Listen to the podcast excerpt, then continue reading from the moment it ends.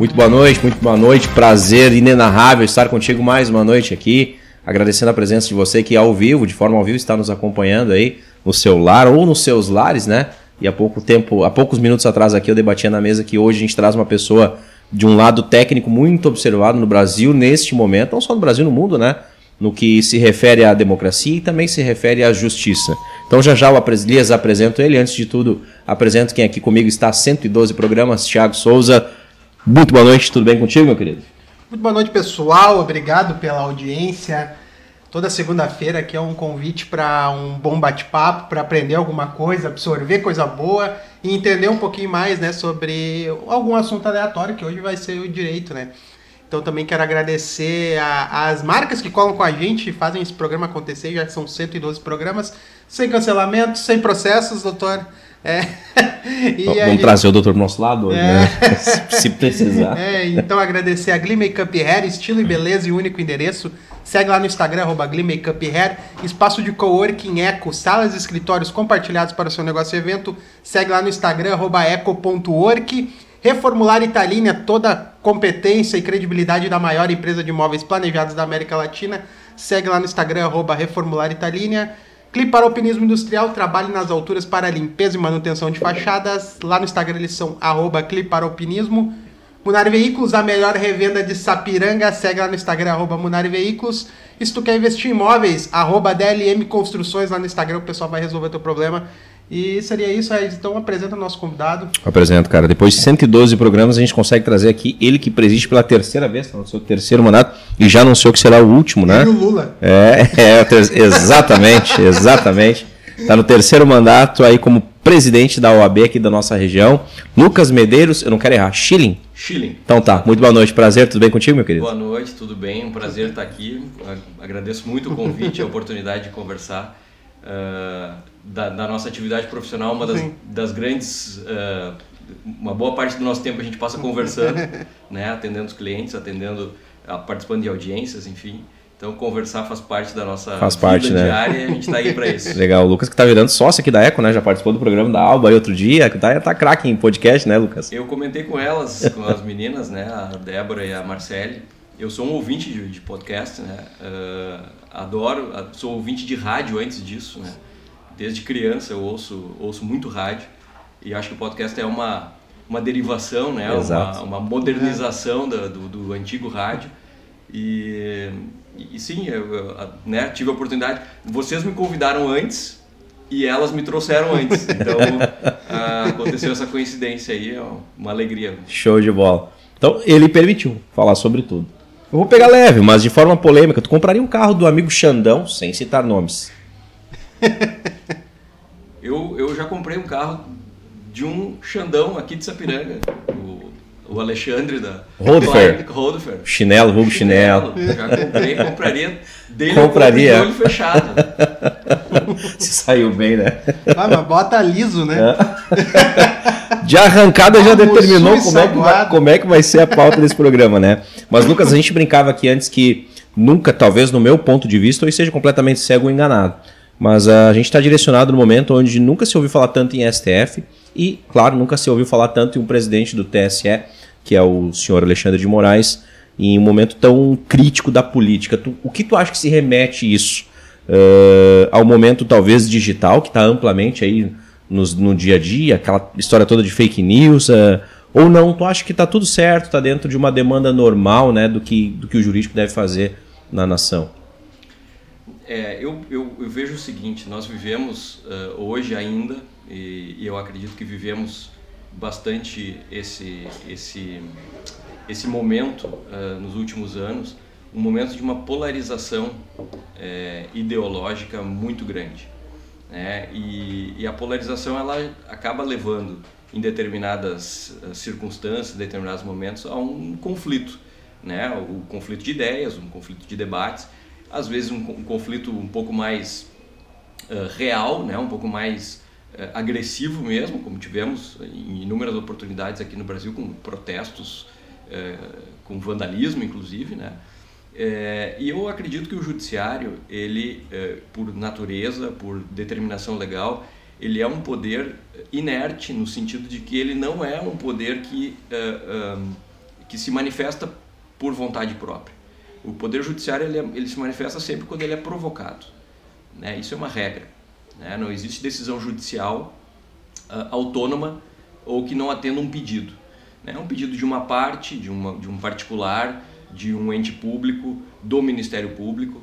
Então, uh, o que me parece é que quanto mais conflituosa é a, a relação entre uh, os, os, tecidos sociais, os, os campos ideológicos, mais a intervenção do judiciário é necessária. Então, uh, pode parecer, e eu acredito que seja legítimo que, que se pense isso, que o judiciário está se imiscuindo e, e, e, de forma exagerada na, na, nos conflitos. Mas me parece que essa é a, a, função do judiciário. É do jogo. Né? Quanto mais conflito existe, mais presença do judiciário vai ter. Né?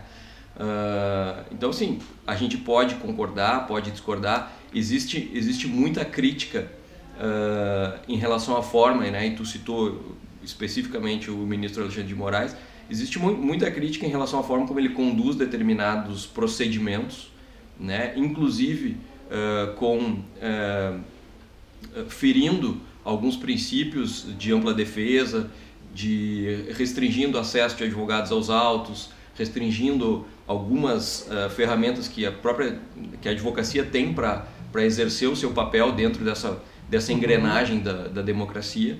Uh, mas é aquilo que eu falei, o judiciário é, é, também é sujeito a críticas, mas a atuação é muito maior quanto maior é o conflito social. E me parece que nos últimos anos nós tivemos uma, um acirramento de, de opiniões, de posições que precisam ser resolvidos, né? E o judiciário está aí para isso. A minha dúvida uh, sobre esse, essas, entre aspas, intervenções, né? Que seriam uh, essas, esses itens que tu comentou, como uh, impedir o advogado de acessar os autos. Isso tem embasamento legal? Não Ou seja, tem. não tem. Não. Constituição em lugar nenhum vai ter isso. Não. Uh, inclusive o acesso do advogado ele é, ele é, uh, é princípio constitucional, né? decorre do princípio constitucional uhum. da ampla defesa, do contraditório, do devido processo legal, que o advogado tem acesso aos autos do processo. Agora, é, existem momentos dentro do processo, existem e, e aqui eu estou chamando processo, mas uh, dentro do procedimento, né, uh, inclusive anterior ao processo, dentro de uma fase investigatória, e isso é comum, isso acontece no STF, acontece uhum. no juízo de primeiro grau. Existem momentos do procedimento em que, eles, em que há, há sigilo, até para garantir que as, as medidas que estão sendo adotadas, uhum. muitas vezes medidas acautelatórias, né, eh, sejam efetivadas né? Porque, enfim, é, faz parte também do, é, da efetividade que né, algum nível de sigilo, algum nível de, de precaução se tenha. Compreensível. Uh, naquelas questões que é moral, mas uh, aliás é legal, mas talvez não moral. Uh, duas situações. não sei se também se tem conhecimento completo, acredito que não, amplamente, mas todo o processo do candidato e atual presidente Lula, né? que o que a direita enxerga foi simplesmente jogado uma lixeira, né? Tá aqui, não existe mais, ele tá, ele volta para cá. E a indicação do Zanin, né? Então, no meu ponto de vista, são duas situações legais. O STF teve poder para adquirir esse, esse conceito, como o Lula tem poder para indicar um, e passa pelo Senado aquela coisa toda. Mas tu concorda com essas duas visões, que talvez não, não seria moral, embora legal, as duas situações?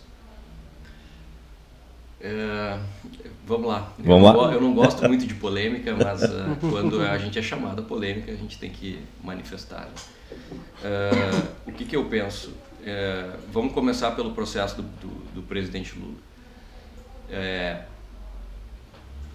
é princípio básico, é, e eu comecei falando isso. O judiciário é um poder inerte. Ele fica aguardando o requerimento das partes e as partes né, uh, tem igualdade dentro de um processo, especialmente de um processo criminal. Né? No processo criminal nós temos a figura da acusação, nós temos a figura da defesa e nós temos a figura do magistrado que tem que decidir isso com o máximo de afastamento e, e, isenção possível. Né? Uh, e o que se revelou né, depois do, do, do, daquele escândalo que ficou, ficou conhecido lá do, do, do jornal lá do Intercept é que havia uma comunicação absolutamente inapropriada entre, entre Moro e Dallagnol, o juízo, uhum. né, o, o, o, representante do Poder Judiciário e o representante do Ministério Público. Isso não é aceitável, isso. Me parece que não. Né? Eu, não, eu, não eu não consigo conceber a ideia de que uma pessoa, qualquer pessoa, né, possa ser processada e o juiz do processo esteja combinando determinadas uhum. ações com o titular da acusação. Né? qualquer, eh, qualquer imagem, qualquer uh, ideia de justiça fica prejudicada, no meu modo de ver. Né? Uh, aí nós vamos, podemos entrar numa discussão de se os fins justificam os meios, se Sim. ele, uhum. ah, ele é culpado de qualquer forma, então vamos condená-lo uhum. de qualquer forma. Isso pode acontecer com qualquer um. Né? Quando tu abre uma porta desse, desse tamanho, é, tu abre para qualquer um. Ah, mas nós vamos fazer porque é, é corrupto. Mas e daí? E se o promotor da tua cidade não vai com a tua cara?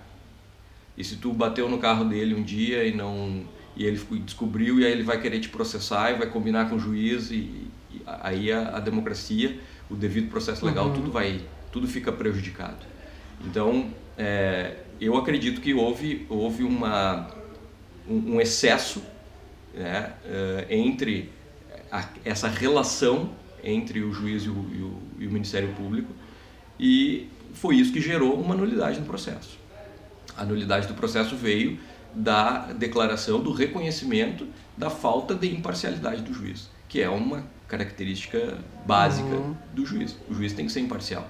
Ele tem que julgar, ele tem que condenar, ele tem que uh, aplicar a pena, mas ele tem que ser imparcial. Ele tem que ouvir a, a, a acusação, receber as provas que a acusação vai produzir, ouvir a defesa, receber as provas que a defesa vai, vai, vai produzir e decidir. Né? Uh, imagina que se ele vai fazer esse tipo de conversa, vai manter esse tipo de conversa com o advogado de defesa. Né? Não seria apropriado. Então, por, por, por senso de equilíbrio, me parece que. que Houve um excesso, então. Houve um Eu excesso. Perfeito, perfeito. Tecnicamente é muito bom, é maravilhoso isso, né? que é alguém que me parece que tem embasamento para isso. Sobre Sim. a indicação do Zanin, tu acha coerente ou não? Acho que dava para segurar, né? É. Vamos, vamos entrar daí na, na questão do, daquilo que tu começou identificando como o que é legal e o que é moral, né? Uh, do ponto de vista da legalidade, nenhum, nenhuma restrição. Uh, ele tem os requisitos que a Constituição uh, estabelece, né? ele, é, ele tem conhecimento jurídico, eh, ele tem a reputação ilibada, né? Pelo menos foi analisado isso pelo Senado. Isso que eu ia dizer. E foi, e foi, foi considerado dessa forma, ainda que por maioria, é. que também é natural, né? Uh, mas, de fato, dentro de um, de um ponto de vista é, moral, parece sim um, um toma lá da cá. Um, não um toma sim. lá da cá porque não houve né, nenhum favorecimento é, ele atuou no, no, exercício da profissão dele em favor do presidente, é, do presidente, uh, mas que ele talvez esteja recebendo uma recompensa por isso. Né? Uh, de fato, não é uma Sim. coisa das mais assim como republicanas. Moro, assim né? como o Moro recebeu uma recompensa. Também. Então, eu ia falar é, é, o, é, o, que eu digo. Sabe o que, é. eu, eu sempre comento nessa questão da, da polarização? é que ambos têm um discurso diferente, mas uma diretriz igual. A prática não muda A muito, diretriz né? é igual. É, de fato, o, o, o Moro, é, ele estava no mesmo caminho, né? O destino final do Sérgio Moro era o STF. Né? Esse uhum. era o... E isso também ficou revelado depois. Era um acordo que, que havia, né? Uh, entre, entre ele e o Bolsonaro, né? É, ele foi ministro da Justiça com a, o, o, destino final de ser ministro do STF. Isso, por várias razões, depois foi interrompido, né? Pela relação de, entre eles, né? Uh, foi, foi interrompido, mas uh, o, objetivo era o mesmo. Tá aí um dado, um fato que eu, eu, eu confesso que eu não cheguei a, a pegar esse, né, nesse meio todo, assim, Sim. sobre Moro Bolsonaro, que ele teria uma, uma cadeira no STF. Não, esse eu confesso que eu não, não peguei. Mas também eu, e eu, eu tenho eu parto inclusive da, da ideia que o Moro ele conseguiu fazer toda essa desse processo pró-Lula, e ao mesmo tempo, quando ele aceita ser ministro da Justiça, praticamente ele abre as portas para ali passar a regra e encerrar tudo que ele tinha feito. Inclusive é. abrindo a porta para esse tipo de interpretação de falta de parcialidade. Ou, ou melhor dizendo, uhum. falta de imparcialidade, né? Porque é aquilo que tu falou. É, o Zanin, o que, que ele fez para ser ministro do STF? Ele foi advogado do Lula. Ele está recebendo Sim. uma recompensa por ter sido advogado do Lula. É, a, a, mesma ideia se pode ter do Moro, né? O que, que uhum. ele fez para ser ministro da Justiça? Né? Prendeu o Lula. De certa forma, tirou o Lula do jogo e, acabou fazendo. É, Entendi, bem interessante. É uma questão polêmica, mas que tecnicamente a gente consegue chegar no consenso. A gente consegue chegar em respostas bem interessantes. Agora sobre o Lucas Medeiros, como é que foi a ideia de chegar até a presidência da OAB e o teu caminho no direito? Quando é que ele começou? Quando é que teve essa ideia toda, Lucas? Então, eu a, a minha escolha pelo direito foi natural, assim, desde pequeno. Acho que eu tenho uma uma inclinação à, à, área das humanas. Eu sempre gostei de ler muito, né? Sempre fui um leitor voraz, assim, de, de vários vários tipos de, de literatura. É, isso obviamente ajuda na faculdade, uhum. né? É um, é requisito para para passar pela faculdade de direito tem que obrigatoriamente tem que se, Sim. se dedicar muito à leitura, né? Já na adolescência ali eu, não, não tenho nenhum advogado na família assim, né? Que tenha que tenha vindo antes, que tenha me, me, me puxado para essa área, mas o meu pai e a minha mãe tiveram um escritório de contabilidade durante muito tempo. E, e o meu pai, lá pelas tantas também da, da atividade profissional dele, ele acabou migrando para trabalhar como perito é, judicial né, na Justiça do Trabalho. E aí tem uma proximidade maior com a área do direito, com processos, uh, com advogados. E ele começou também a me, me mostrar esse, esse caminho, me mostrar essa, essa área. E, e aí acabou que eu né, tomei gosto e achei que, que poderia ser, ser um, uma profissão a ser seguida, assim, até porque eu, eu admiro muito, né? E, e aí também já respondendo à segunda parte da, da questão da OAB, é, eu sou um, um, defensor da advocacia, né? Eu, eu, quando eu entrei na faculdade, em nenhum momento eu pensei em ser outra coisa senão uhum. advogado. Né? É, durante a faculdade eu comecei a fazer estágio no, no, no, no fórum aqui, né? no judiciário. Uh, começando, a gente começa trabalhando de graça, depois os servidores faziam uma vaquinha lá para me dar um, um valor para que eu pudesse trabalhar. E depois fui estagiário do Ministério Público durante quase dois anos. Sapiranga? Aqui ah, em Sapiranga. É, fui estagiário da doutora Silvia, Silvia Regina uhum. Becker Pinto, que é, é hoje está aposentada. Uh, e da doutora Juliana Bossardi, que acho que ainda é, pro, é promotora, ainda trabalha, não sei onde ela está. A última vez que eu vi ela estava em Gravataí. E, e aí depois, durante o estágio no Ministério Público, um servidor do Judiciário, um dia passando lá no fórum, me disse, ó, oh, tá aberto um concurso para a Justiça Federal, para servidor da, da Justiça Federal. Por que, que tu não faz um, um, um concurso de segundo grau uhum. e tal? Eu disse, ah, então vou fazer e fiz o concurso. Naquela época era um concurso diferente do que é hoje, porque era um concurso regionalizado.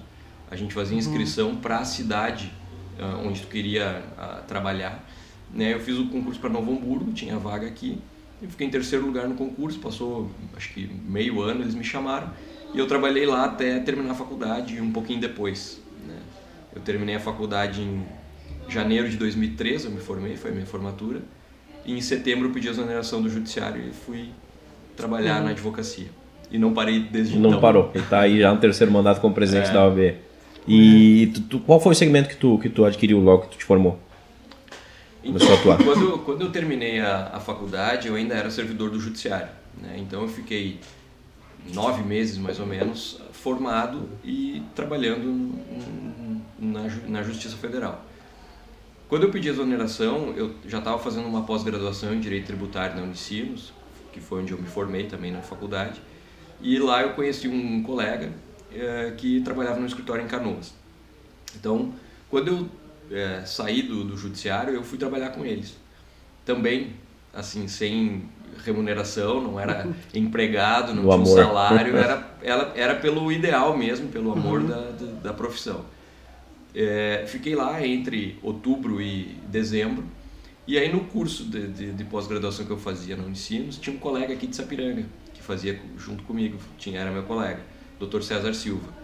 E um dia lá pelas tantas ele me perguntou: "Tu não tem interesse de trabalhar na Câmara de Vereadores como advogado?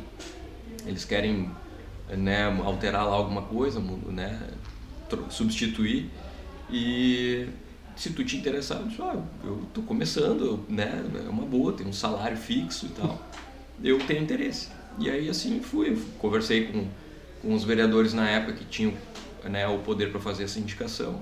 E eu fui nomeado como assessor jurídico da Câmara em 2004. Isso em Sapiranga já? Aqui em Sapiranga. Vem, vem para Sapiranga.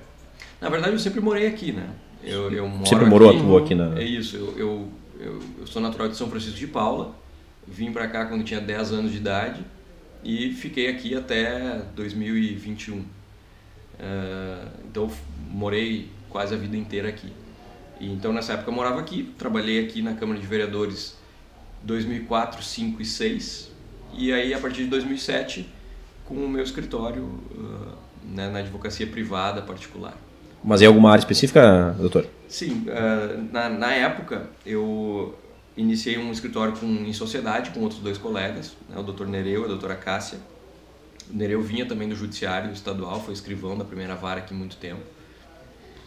E ele saiu do judiciário, botou o escritório, nós trabalhávamos juntos. E já naquela época a gente começou a atender uh, o ramo empresarial, né? especialmente direito do trabalho, que era o que eu mais fazia, junto com a doutora Cássia. Uh, e é o que eu tenho uh, priorizado desde então, né? o atendimento para empresas na, na área trabalhista.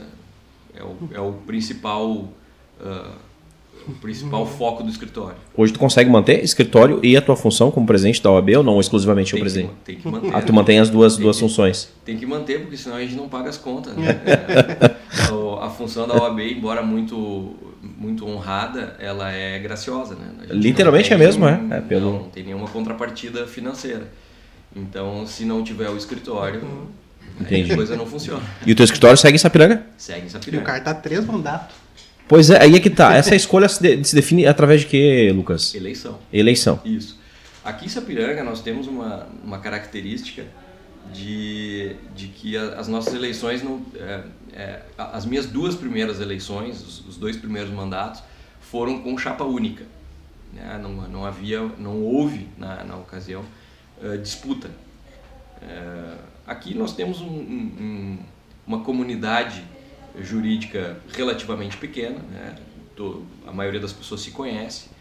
E então naquelas ocasiões, em 2015, que foi a primeira eleição para o mandato de 2016 a 2019, e 2019 foi a segunda eleição, não havia chapa de oposição. Né? Nós formamos a, o grupo, a chapa foi eleita por por homologação praticamente, né? embora tenha toda uma claro, ritual. A eleição e, e, a eleição é feita com urna eletrônica. Depois nós vamos falar sobre isso. uh, e aí, então há, um, há uma eleição, até porque tem a eleição estadual também, né? da, da OAB que é junto, da, da, da presidência da, do estado, né?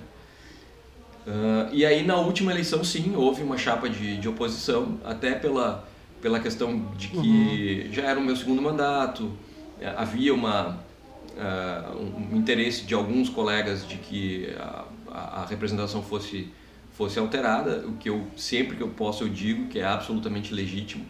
E... Não pediram o código fonte para ti? Não me pediram, não. não me pediram.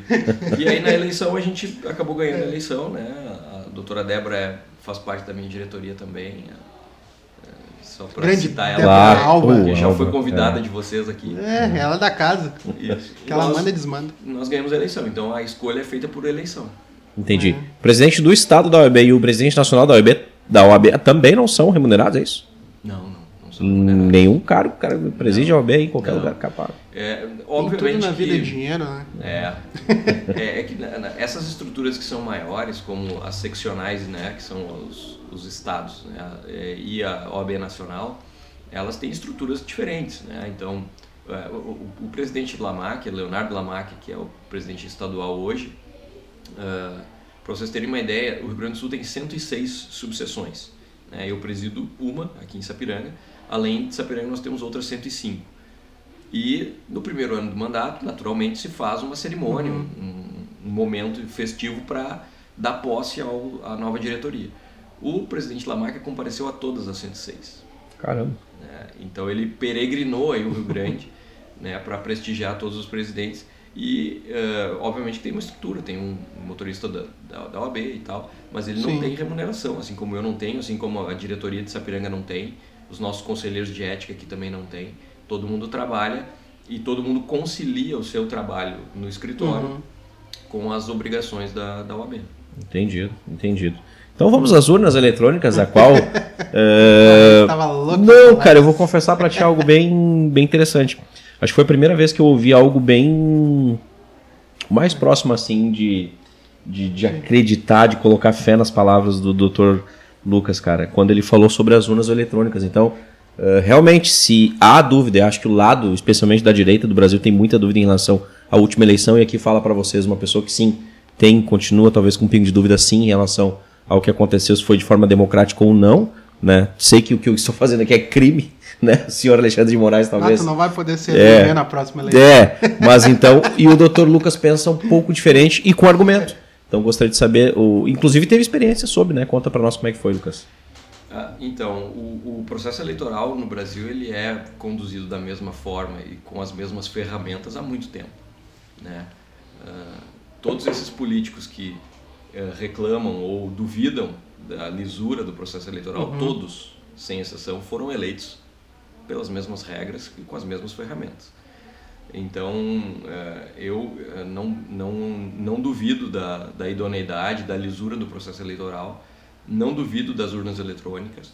Eh, e o que eu falei antes, e que a gente pode repetir, é que a OAB, enquanto entidade né, da área jurídica e, da, e que tem dentro das suas, das suas funções a obrigação também de zelar pela democracia, pelo Estado uhum. democrático de direito, a OAB tem a oportunidade de participar do processo eleitoral.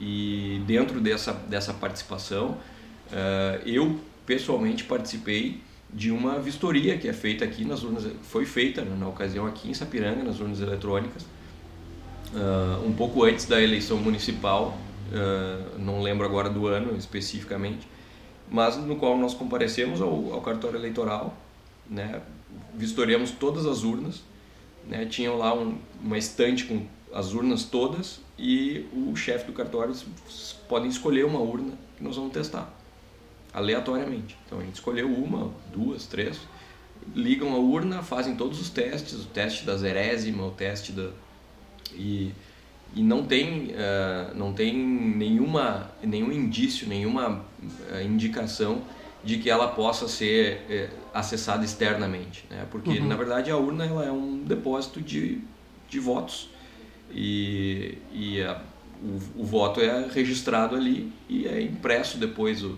o boletim de urna, né, que vai fazer a conferência e com os, o, o, número de eleitores, o número de votos e, e só isso. Uhum. Não, não, existe uma, ela não está ligada numa rede, ela não tá, ela não pode ser hackeada, ela, enfim.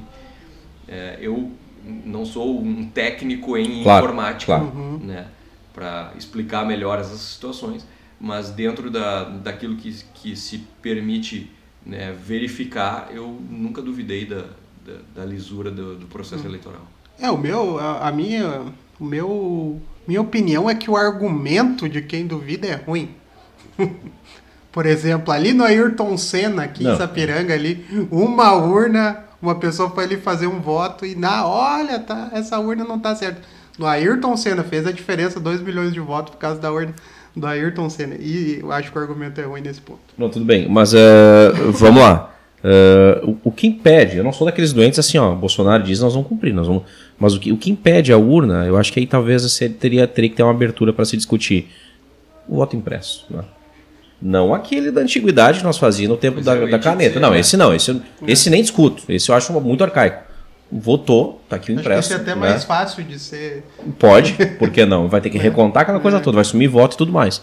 Então o voto impresso, na minha opinião, cara, acabaria com todo esse, esse tipo de argumento. É, a, a, a, se a gente voltar um pouco na, na, na história, a urna eletrônica veio para terminar com a fraude eleitoral. Uhum, né? Vamos ser, vamos, vamos, vamos voltar um pouquinho a, o, o, voto, o voto impresso, o voto por escrito, ele trazia uma série de, de vulnerabilidades, muito mais do que a urna eletrônica.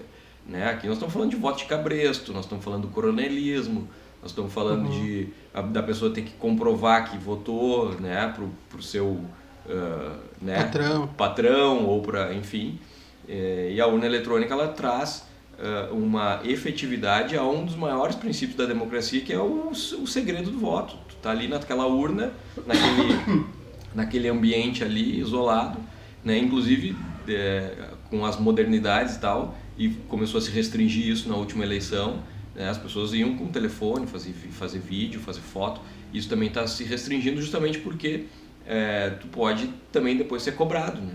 É, o teu patrão mandou tu votar no candidato X e tu tem que ir lá e registrar o, o teu voto naquele candidato para é, receber um, uma recompensa ou para não ser demitido, alguma coisa nesse sentido. Hoje o Lucas não enxerga assim com bons olhos o voto impresso que eu digo aquele, enfim.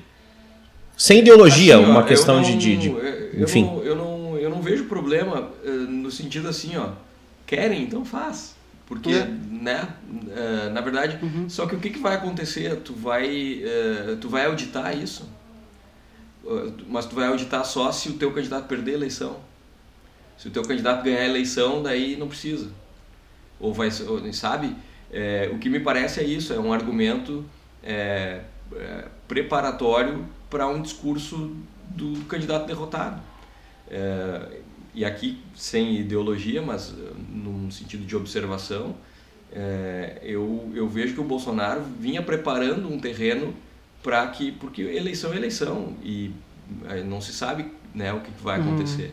Uhum. É, então, o argumento de fragilidade, e que levou inclusive a, a também polêmica inelegibilidade dele, já era um discurso preparatório para ah, se eu perder não é porque eu fiz uhum. um mau governo ou porque eu, enfim, enfim né, não fui escolhido. Foi porque o sistema não é bom. Aproveitando já essa pauta que tu deixou a deixa aí, né, a inelegibilidade dele, uh, pelo pouco que tu deve ter acompanhado, acredito que sem tempo, né, também te parece que de forma legal, coesa? Então, isso de fato eu não tenho como não tenho como opinar de forma definitiva porque eu não li eu não li nenhum voto né, dos ministros uhum. do TSE. Uh, eh, o que eu acompanhei foi pela mídia, né, pela, pela imprensa. Uh, e, e, o que me parece é que o fundamento uh, maior do processo é aquela reunião com os embaixadores, no qual, na qual ele coloca em dúvida e coloca em, em xeque o sistema eleitoral e a, e a própria democracia.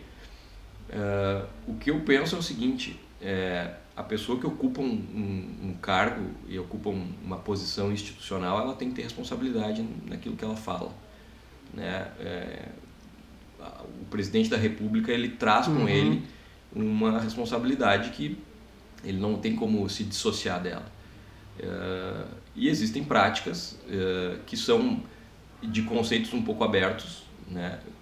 podemos reconhecer isso, mas existem é, práticas, existem fundamentos jurídicos que levam à inelegibilidade. Né? Abuso do poder econômico é abuso do poder político. Né? Aqui em Sapiranga nós tivemos um, um prefeito que foi Sim. cassado por abuso do poder econômico. Né? Não por ele pessoalmente, eu, uma, uma figura com quem eu convivi, uma figura espetacular, o ex-prefeito é, Joaquim Portal, mas que pela estrutura da, da, da, a máquina da toda, né? máquina né? toda acabou punido por um, um, uma ação que foi caracterizada como abuso do poder econômico. No caso do Bolsonaro, é um abuso do poder político, uhum. porque ele, na figura de presidente da República, reuniu pessoas que representam outros países para colocar em xeque o sistema eleitoral. Aí nós vamos entrar numa outra, num outro debate que é interessante também, que é liberdade de expressão, o que, que caracteriza a liberdade de uhum. expressão, o que, que caracteriza a censura, e aí é, é, um, é um, debate uhum. longo é. também, né? Não, entendi, mas o, entendi. Mas eu, o, o doutor, ele não, não tem muito tempo para acompanhar isso, mas eu formado em nove temporadas de Suits, eu afirmo para ti que é uma decisão completamente política. Política? É, exato. É, é o que leva a crer, é. sim. Sou, né? sou contrário ao impeachment da Dilma e à inegibilidade do Bolsonaro. Mas aí o impeachment da Dilma entra outra questão, né? Justamente outro fato, né? O abuso é... econômico. Então. É. Então, é... se tu concordou lá com o da Dilma, então. Tu não pode discordar aí, do querido? Bolsonaro agora. Pois é, é exatamente. Mas são próximos, são é. argumentos próximos, né? Tem, tem, tem alguma similaridade. O, o que une mais essas, esses dois fatos é o caráter político. Né? Sim. Obviamente que um impeachment ele tem um caráter muito mais político porque o foro onde ele é debatido é o foro político, uhum. é a Câmara de Deputados. Não, não se e... confia numa coisa que o, o Tiririca vota, cara. Não, não tem como, cara. É questionável. É questionável, é questionável. Mas uh, os tribunais superiores, uh, em geral, eles têm também essa característica política, né? Uh, em geral, tá? todos os tribunais superiores. quando, um, quando o STF decide se um imposto é válido ou não e que isso vai causar um prejuízo aos bancos ou vai causar um prejuízo à União, né? essa decisão ela vai ter um caráter econômico, uma repercussão econômica. Essa decisão ela não é só jurídica, ela, também é, tem um, ela é política, também. Né? né? E, e, isso é da natureza dessa, desses tribunais também, né? Duas perguntas então agora. O, o, o, doutor ele concorda com o formato de, de escolha do STF? Claro, ele é legal, já vem de muito tempo. Eh, constitucional e tudo mais. E estamos precisando de uma mudança de, de leis nesse país, está na hora de repaginar. Uh, o que eu vejo nesse momento hum, é, uma, é uma, um, um, movimento muito forte da, da, da. Fugiu a palavra aqui. Um movimento muito forte de pessoas fazendo, acontecendo e não sendo punidas. Me fugiu a palavra aqui, cara. O cara, quando ele é punido a impunibilidade. impunibilidade. Exatamente. Ele tem, ele tem o. Me parece que cada vez cresce né, o, o senso de impunidade no país. Então, essas duas perguntas. E também sobre o formato do STF, se o, o doutor é de acordo. Né? Tanto pela. É vitalício, né? É, não é mais vitalício. Ele é. Ele Deixou tem, de ser? Tem, tem idade, né? Aumentou a idade, mas ele tem uma idade. Né? Me parece que agora 75 anos. Uhum. Tem a aposentadoria compulsória. Uh, essas estruturas elas existem desde, desde de muito tempo, mas uh, a Constituição do Brasil atual vigente é de 1988 e isso foi uh, debatido dentro. A gente tem que entender que uma democracia, um país uh, pretensamente democrático, ele tem que ter as suas instituições fortalecidas e acreditadas. Qual é a, a, a primeira instituição que nós temos e que tem que ser acreditada é o poder constituinte, que aconteceu no Brasil em 1988. Naquela ocasião, as, os, os, representantes né, escolhidos foram uh, debater o texto constitucional e decidiram que, que é dessa forma. Né? Agora, uma outra polêmica que aconteceu na semana passada foi que o ministro Toffoli sugeriu a extinção do Tribunal do Júri. O Tribunal do Júri também é uma instituição democrática que está prevista na Constituição. É, então, partimos daí. Tem coisas na Constituição que não podem ser mudadas, sob pena de é, se necessitar de uma nova Constituinte, de uma, praticamente uma refundação do sistema jurídico. Né? É, então, nós podemos citar alguns exemplos aqui. Pena de morte no Brasil é cláusula pétrea, não pode ter. Né? O, o candidato a deputado federal que diz que vai lutar pela pena de morte, ele está mentindo, porque ele não tem poder para fazer isso. Né? Uh, assim como outras tantas. Extraditar também. A extradição do brasileiro nato, né? Esse de forma alguma sai daqui. É, uh, o brasileiro nato não, não pode ser extraditado. É, então, assim, se nós vamos discutir essas questões, a forma de nomeação para o STF, nós vamos ter que refundar o sistema constitucional brasileiro. Né? Se isso é. Eu, eu não vejo cenário para isso, entende?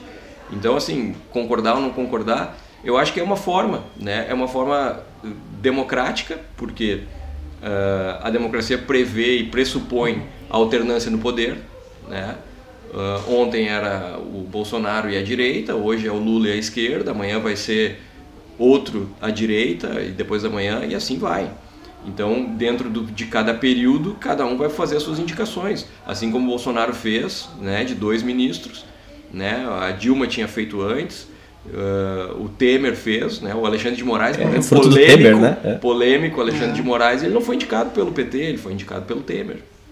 Então, uh, faz parte da, da estrutura que está colocada. Mas, mas a sabatina é um miguezinho, né? Muito. Não, o, candidato, o candidato já vai sabendo que ele está eleito, né? Que ele está eleito, não que ele está que ele é escolhido. É. Uh... Inclusive viu o Alexandre de Moraes falando isso.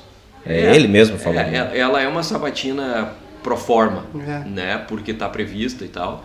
Mas de fato não, não, não se vislumbra a possibilidade de alguém não ser aprovado. Até porque isso também é uma questão política, né? E, e, o presidente da República não vai indicar alguém que vai ser reprovado, porque isso isso também queima capital hum. político. Né? Exatamente, exatamente. E sobre uma nova Constituição, então, não...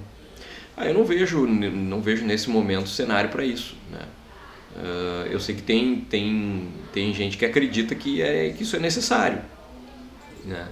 Agora, se isso vai se criar politicamente um, um ambiente para que isso aconteça, eu não, não vejo num futuro próximo.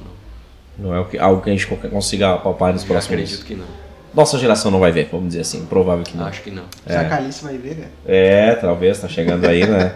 e deixa eu te perguntar, tu já teve assim, ou almeja algumas juiz, enfim, ali na frente desembargador, algumas situações à frente? Uh, então, aliás, isso é, é, interessante comentar sobre isso, não pela minha pretensão, porque eu não tenho nenhuma, né? Até porque isso não é uma coisa que, que se possa né, cogitar assim levianamente mas uh, um quinto dos tribunais, de todos os tribunais, é composto por advogados ou membros do Ministério Público. Vocês sabiam disso? Um quinto? Um quinto. É Chama quinto constitucional. A Constituição prevê que um quinto das vagas de todos os tribunais deve ser preenchida por um membro do Ministério Público ou um membro da advocacia.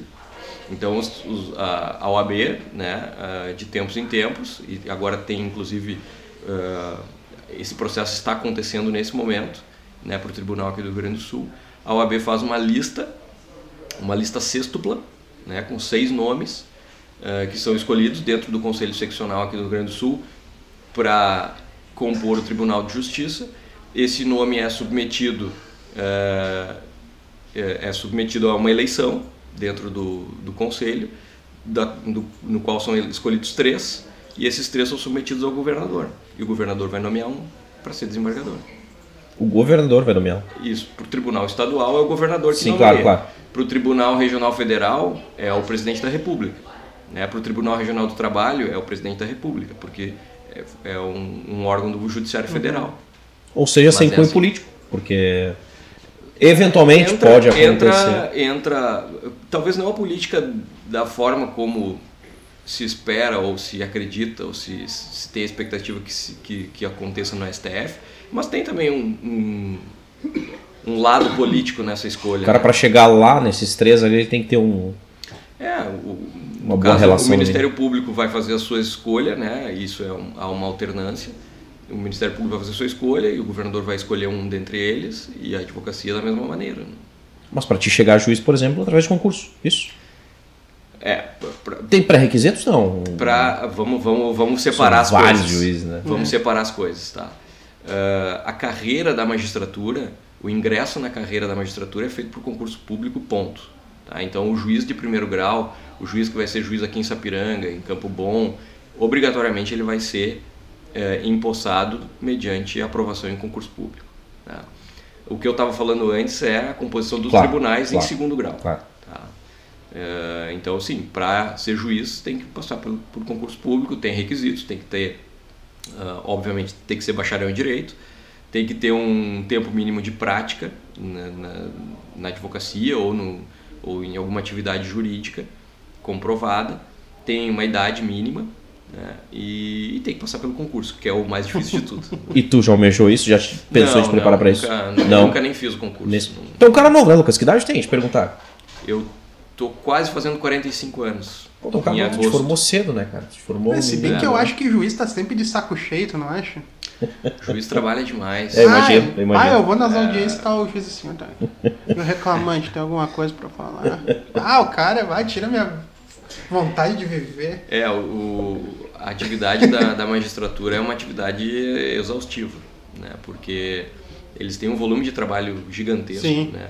Nós, nos, nos, nossos escritórios, temos bastante trabalho e os juízes concentram o trabalho de todos os escritórios. né? Então é potencializado essa, esse volume. E, e, e, hoje a estrutura do judiciário Né? Quando eu comecei estagiando lá atrás no, no, no fórum, a estrutura era muito diferente. Né? Quando eu comecei a fazer estágio, o fórum era onde hoje fica ali o posto 24 horas, do lado da NSS. Ah, verdade. Uhum. Ali verdade. era o fórum de Sapiranga. E, e naquela época existia uh, o juiz dentro do gabinete despachando. Era ele despachando. Muitos despachavam à mão nos processos, né? escrevendo à, à mão. E, e depois a, a, estrutura do judiciário foi melhorando com estagiários, assessores, né? Então hoje tem uma estrutura um pouco melhor, mas ao, ao mesmo tempo o volume de hum, trabalho também demais. vai aumentando. Né? Falando em volume de trabalho, a pandemia nos trouxe um aceleramento de algumas coisas, né? Em relação a audiências que se tinha que ir até o, até o fórum e tudo mais, fazer de forma digital. E a Débora, inclusive, aqui reclamou que muitos casos estão voltando a ser de novo as audiências Sim. lá de novo na, na, no, de fato onde tem que ocorrer. Tu é a favor daquela, vamos dizer, aquele mundo digital se abriu naquele período ali, que parece que acelerou bastante coisa, né? É, eu acredito que isso, uh, que a pandemia com, com todos os males e todos os danos que, que trouxe para todos, uh, ela acelerou um processo que, que demoraria aí mais 5, 10 anos né, para acontecer. É, e a gente não pode ser contra a evolução, né? É, isso é nadar contra a corrente, não tem, não, uhum. não tem como a gente é, escolher ser contra. É, é uma facilidade hoje tu ter uma audiência e tu não precisar ir ficar esperando no corredor do foro, né? É, porque as audiências continuam atrasando eventualmente, né? Uma das partes pode não ir. É, e tu, enquanto a audiência tá, tu tá ali na sala de espera do, do, do Zoom ou do, de outra uhum. ferramenta qualquer, tu tá trabalhando, tu tá fazendo outra coisa e tá só aguardando. Então foi uma, uma evolução, uma facilidade, sem dúvida nenhuma. Uh, a pandemia acelerou muito também a digitalização dos processos. Né?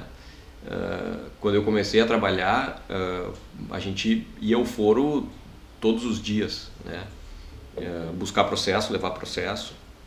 Isso com o processo digital terminou. Né? A gente raramente vai ao fórum hoje em dia. A gente vai eventualmente quando tem uma audiência que voltou a ser presencial e tal mas a, não há aquela necessidade mais de, de euforia. E aí tem outras ferramentas que talvez a gente nem fale tanto, como o balcão virtual, por exemplo. Né?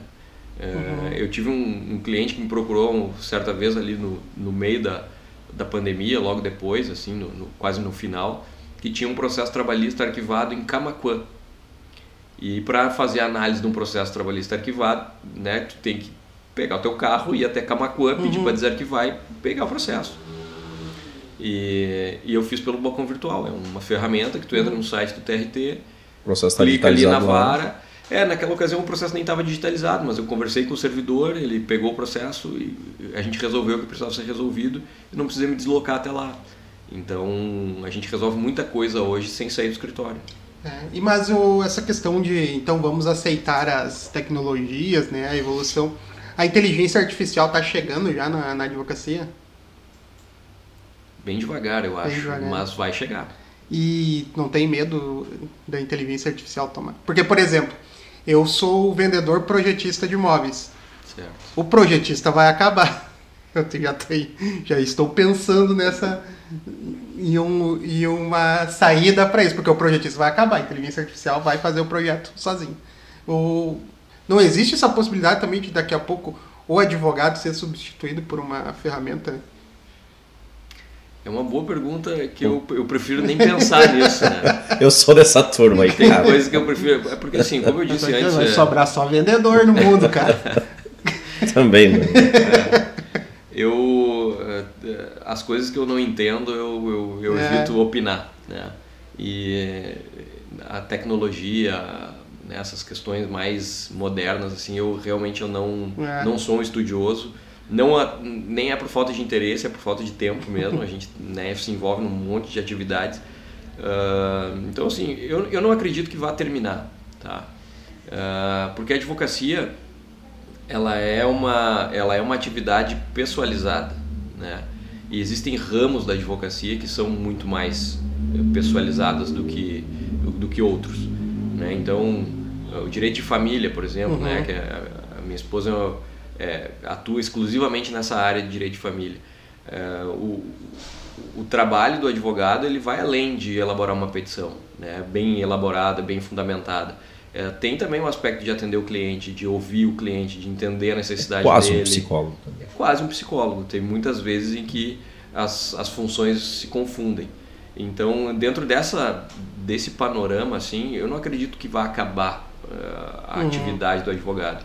O que eu acho é que talvez vá acabar uh, a atividade de, de produção mais... Uh, para aqueles processos que são mais de massa, de mais repetidos, uhum. né, de teses repetidas.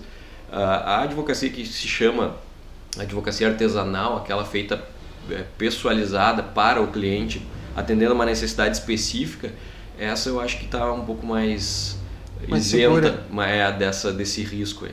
Está longe da, da inteligência é. artificial. Eu faz, faz direito que tu vai ter um tempo mais é. de, de, de, trabalho aí. Não vou fazer, tem que ler demais. Tem que ler bastante, ah. tem que ler, tem um doutor aí. falando em ler e falando em justiça do trabalho, doutor, tu que, tu que vens dessa área também, me parece que tem um apreço né, pela justiça do trabalho. Uh, foi o tempo de que, justi de, de que causa trabalhista era causa ganha, né? A gente passou por isso, confere. Confere. Uh, ainda não é uma ainda não é uma atividade que uh, que a gente como advogado de empresa possa dizer para o cliente fica tranquilo que não tem problema. Mas vamos pegar uma década atrás aí nós era tinha, né? Pior. Era causa ganha. Era o cara entrou pior. e elas é. Hoje a gente vê já muito muito pedido improcedente, muita a, a própria a própria reforma trabalhista, né, acho que é uma grande, uh, a grande causa dessa, dessa mudança, uh, trouxe um pouco mais de, de até de responsabilidade para na elaboração dos pedidos, na, na forma como conduzir o processo. E, e sim, hoje é, é uma situação que, que antigamente era, era isso mesmo, né? era só pedir que, que, uhum. que ia ser atendido. E hoje a gente já, né, a própria evolução do direito do trabalho, com algumas outras ferramentas, amenizou bastante o, o, o fardo do, do, empregador, né, do empreendedor. O, o, que ainda não não, é uma, não resolveu completamente. Não, uma garantia. Né? Não, é. uh, mas uh, já está melhor para trabalhar, sim. Inclusive, tu atua, deixa eu perguntar, tu atua hoje também fazendo uh, assessorias jurídicas em algumas empresas, exclusivamente para algumas, tem contrato com algumas ou não? Teu escritório é aberto, enfim, não, meu escritório é aberto. Hoje ele é. Aberto. Tá, tá. Né, eu, eu, tenho clientes que são de assessoria jurídica fixa. Né, tem Trabalhista exclusivamente? É, é, trabalhista é cível também né, para as empresas. Né, é, é, muito difícil dissociar o, o, a necessidade da empresa na, no, na área civil também. Né, então a gente também atende. Eventualmente até alguma coisa de, de execução fiscal, de, né, de tributário. Uh, as coisas que são mais específicas a gente tem parcerias, né? Uh, mas é basicamente direito do trabalho e direito civil. Né? Só o criminal não estamos não, não atuando, Lucas. De vez em quando a gente dá uma. De vez em quando vamos buscar um guri na cadeia. É, eu, eu já fiz, né? Um, um, eu tenho uma carreira que, que vai, vai completar 20 anos agora em novembro, outubro. Então já fiz, já fiz, já, já fiz direito criminal né, de ir na cadeia, uhum. ir na delegacia atender flagrante. Né, é, numa cidade, Sapiranga, a gente é, é relativamente uhum. pequena, uhum. a gente né, no começo da carreira especialmente faz isso. Né, e hoje eu ainda faço eventualmente também defesa criminal quando tem algum crime é, tributário, algum crime econômico, né, envolvendo os, uhum. os, algum cliente, alguma coisa assim. Olha aí, tá vendo? Eu vou fazer o seguinte. facetas. É, hoje nós tivemos uma praticamente uma consultoria é. nessa hora de programa. Eu vou deixar uma, programa, uma, uma pergunta para o doutor antes da gente anunciar os nossos patrocinadores e anunciar o fim do programa. E aí o doutor, quando a gente voltar dos patrocinadores, o doutor pode responder para nós. Tu te articula bem, tu é conhecido na cidade, tu tem bons movimentos políticos, me parece, na cidade também. Tu já foi convidado a participar da política de forma ativa, seja como vereador, como prefeito, e se tu é uh, filiado a algum partido e se pode. Depois tu responde para nós aí. Então, Bora tá, lá, Thiago. Pessoal, agradecer quem permaneceu conosco durante essa uma hora de programa, uma hora bastante, como eu poderei dizer, esclarecedora. Demais, demais. Principalmente para você. Demais. Eu diria que sim. Ah, eu já eu sabia de tudo, né, cara? Porque eu diria que sim. Eu tô sempre por dentro da, das atualizações jurídicas do nosso país. E tá com medo da inteligência artificial. É, tá bom. Medo, tô com medo. Não, vai roubar meu trabalho. Isso é fato. Né, Vai roubar, né? Viu? O Éder lá é o nerd da, Confia nesse da galera, ele sabe. É, então agradecer as marcas que colam conosco, que, que nos ajudam a manter esse programa de pé durante tanto tempo. Já são 112 programas. E agradecer então a Glee Makeup Hair, estilo e beleza de único endereço. Segue lá no Instagram, arroba Glee Makeup Hair. Espaço de coworking Eco, salas e escritórios compartilhados para o seu negócio e evento. Segue lá no Instagram, arroba eco.work. Reformular Italinha, toda a credibilidade e confiança da melhor empresa de imóveis planejados da América Latina. Segue lá no Instagram, arroba Reformular Italinha. Munari Veículos, a melhor revenda de Sapiranga. Segue lá no Instagram, arroba Munari Veículos. Cliparopinismo Industrial, trabalho nas alturas para limpeza e manutenção de fachadas. Segue lá no Instagram, arroba Cliparopinismo. E DLM Construções, tu quer investir em imóveis, os guri lá vão dar um jeito, vão resolver teu problema. Arroba DLM Construções lá no Instagram. É isso aí, Regis. Vamos para a resposta Vamos do nosso. Resposta. Se ele não... Não esqueceu? Não, não, ele não esqueceu, não. Todo o conceito para quem é mais ativista politicamente, ah, eu sabia que ele era, não sabia agora, né? se ele tem algum partido que ele é afiliado, ou se ele já teve pretensões, ou se ainda, vamos além, se tem, em algum momento, por que não pretensões políticas? Então, eu já tive, eu fui candidato a vereador aqui em Sapiranga. Ah, é mesmo? Sapiranga, é? fui, Fui em 2012, fui candidato a vereador uh, pelo PDT, né, foi o meu partido. Uh, eu, enfim, participei da, da, da eleição na ocasião, a nossa chapa elegeu um vereador na, naquele, naquele pleito e me faltaram aí uns 150 votos mais ou Pô, menos. Não faltou muita coisa, hein? É. é. Eu, eu, fiz 320 votos na ocasião, né? É, foi a primeira, Considerável. a primeira e única aventura nessa área. E, e o candidato eleito na minha chapa fez 470. Pô, ali do ladinho. Tu lembra quem era o que foi eleito? Foi o vereador Camilo. Camilo. Camilo. Ele não foi do PV também um tempo? Ele era do PSB na época. PSB. E depois não sei se ele saiu do partido, ele foi eleito pelo PSB, era uma coligação PDT-PSB.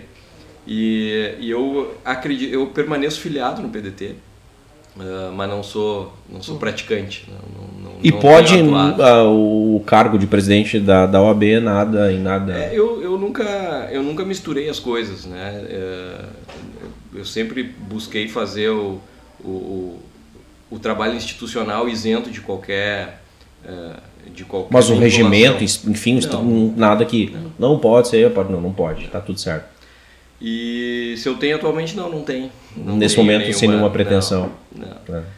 Uh, claro que a vida é dinâmica, a gente nunca sabe né, o que pode acontecer, mas... Tá uh... ganhando cinco vezes o salário do um vereador, tu acha que ele vai se meter nessa Cinco?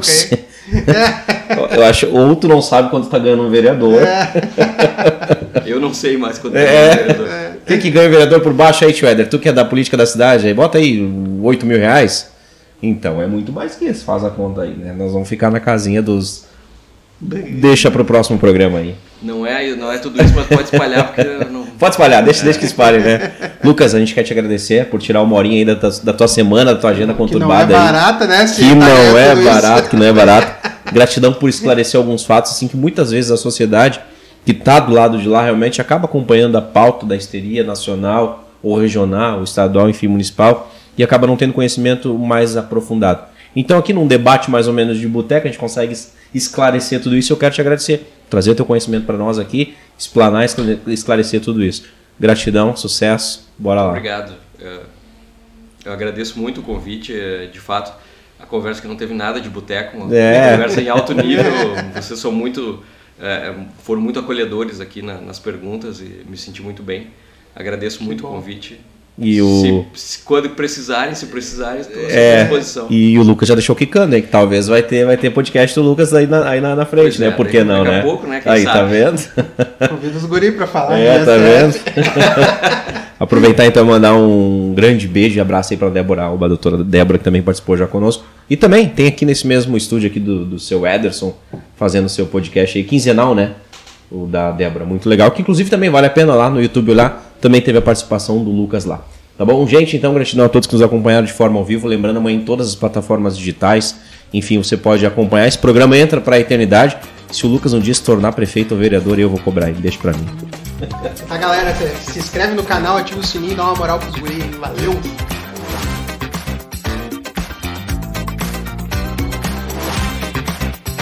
Esse podcast tem a produção exclusiva da Eco Studio.